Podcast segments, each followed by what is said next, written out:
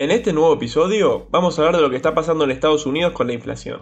¿Por qué actualmente se encuentra en su nivel más alto en los últimos 40 años? ¿Y cuáles son las mejores alternativas de inversión teniendo en cuenta este panorama desafiante para la economía norteamericana? Noticias de Mercado, el podcast de YOL Invertir Online.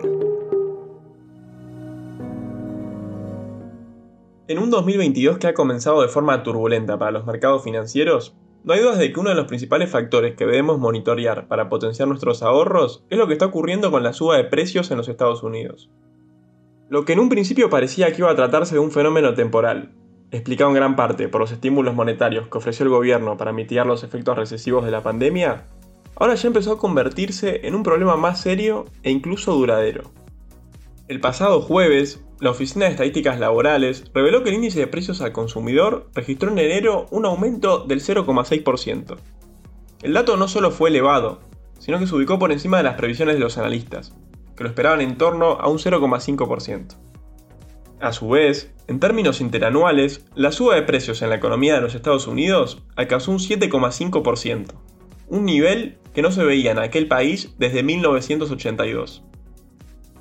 Para tomar dimensión de lo llamativo de este dato, el objetivo de inflación por parte de la Reserva Federal se encuentra en un 2% interanual, es decir, un nivel considerablemente más bajo que el actual, y lo que generó ciertas dudas en el mercado. La reciente incertidumbre hace foco en si la Fed quizás no ha tomado con suficiente seriedad el asunto, y si todavía puede actuar a tiempo para evitar que los precios sigan subiendo.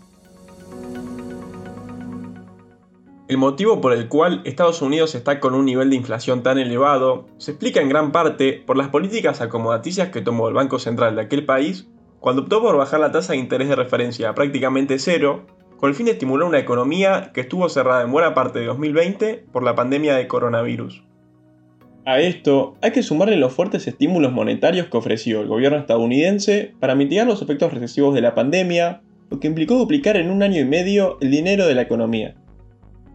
Sin embargo, una vez que la actividad comenzó a recuperarse e incluso logró superar los niveles previos a la crisis sanitaria, el titular de la Fed, Jerome Powell, decidió esperar antes de volver a subir las tasas, argumentando que la inflación que trajo ese rebote económico se trataba de un fenómeno transitorio y que, con el tiempo, se iba a acercar a los niveles del objetivo del 2%. No obstante, la aparición de otros factores, como la contundente suba de los precios del combustible a nivel mundial, como por ejemplo el petróleo, que ha alcanzado su nivel más alto desde 2014, han tenido un impacto muy fuerte en los precios y han impulsado aún más a la inflación en la mayoría de las economías del mundo. Frente a este panorama, y ahora con más dudas respecto a si podrá controlar la suba de la inflación, Powell reconoció que ya no se trata de un fenómeno transitorio, y que será necesario tomar medidas para tratar de contener el aumento de precios. En la última reunión de la Fed, a fines de enero, la entidad decidió dejar sin cambios los tipos de interés de referencia para la política monetaria, en el rango entre 0 y 0,25%. Sin embargo, Powell ratificó en una conferencia de prensa de que están planeando subir la tasa de interés en la próxima reunión, que tendrá lugar en marzo.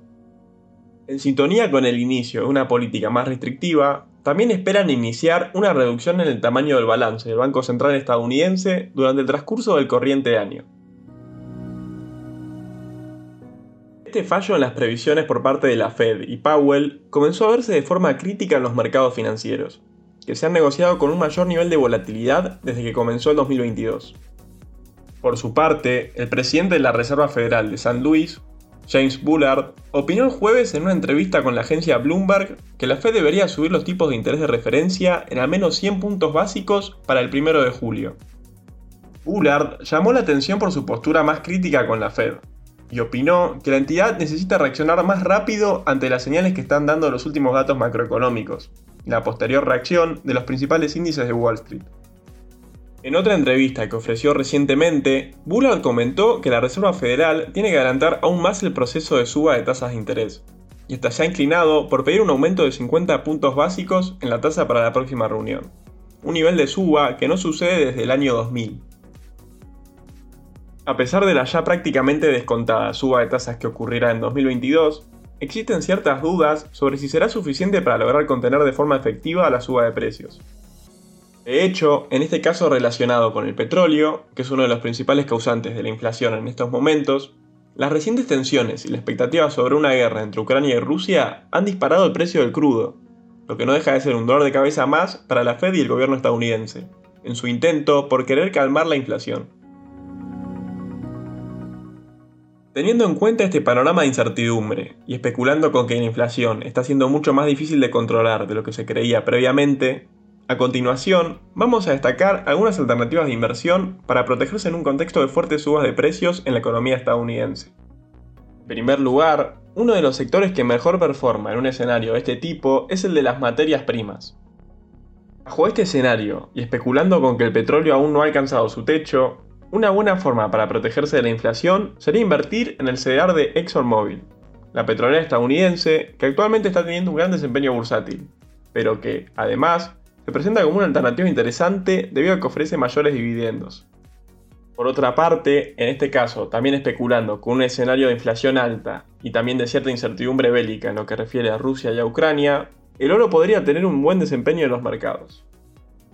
En este caso, vale destacar que el oro no ha subido al mismo ritmo que el petróleo durante el último año, por lo que podría tener niveles de entrada más interesantes.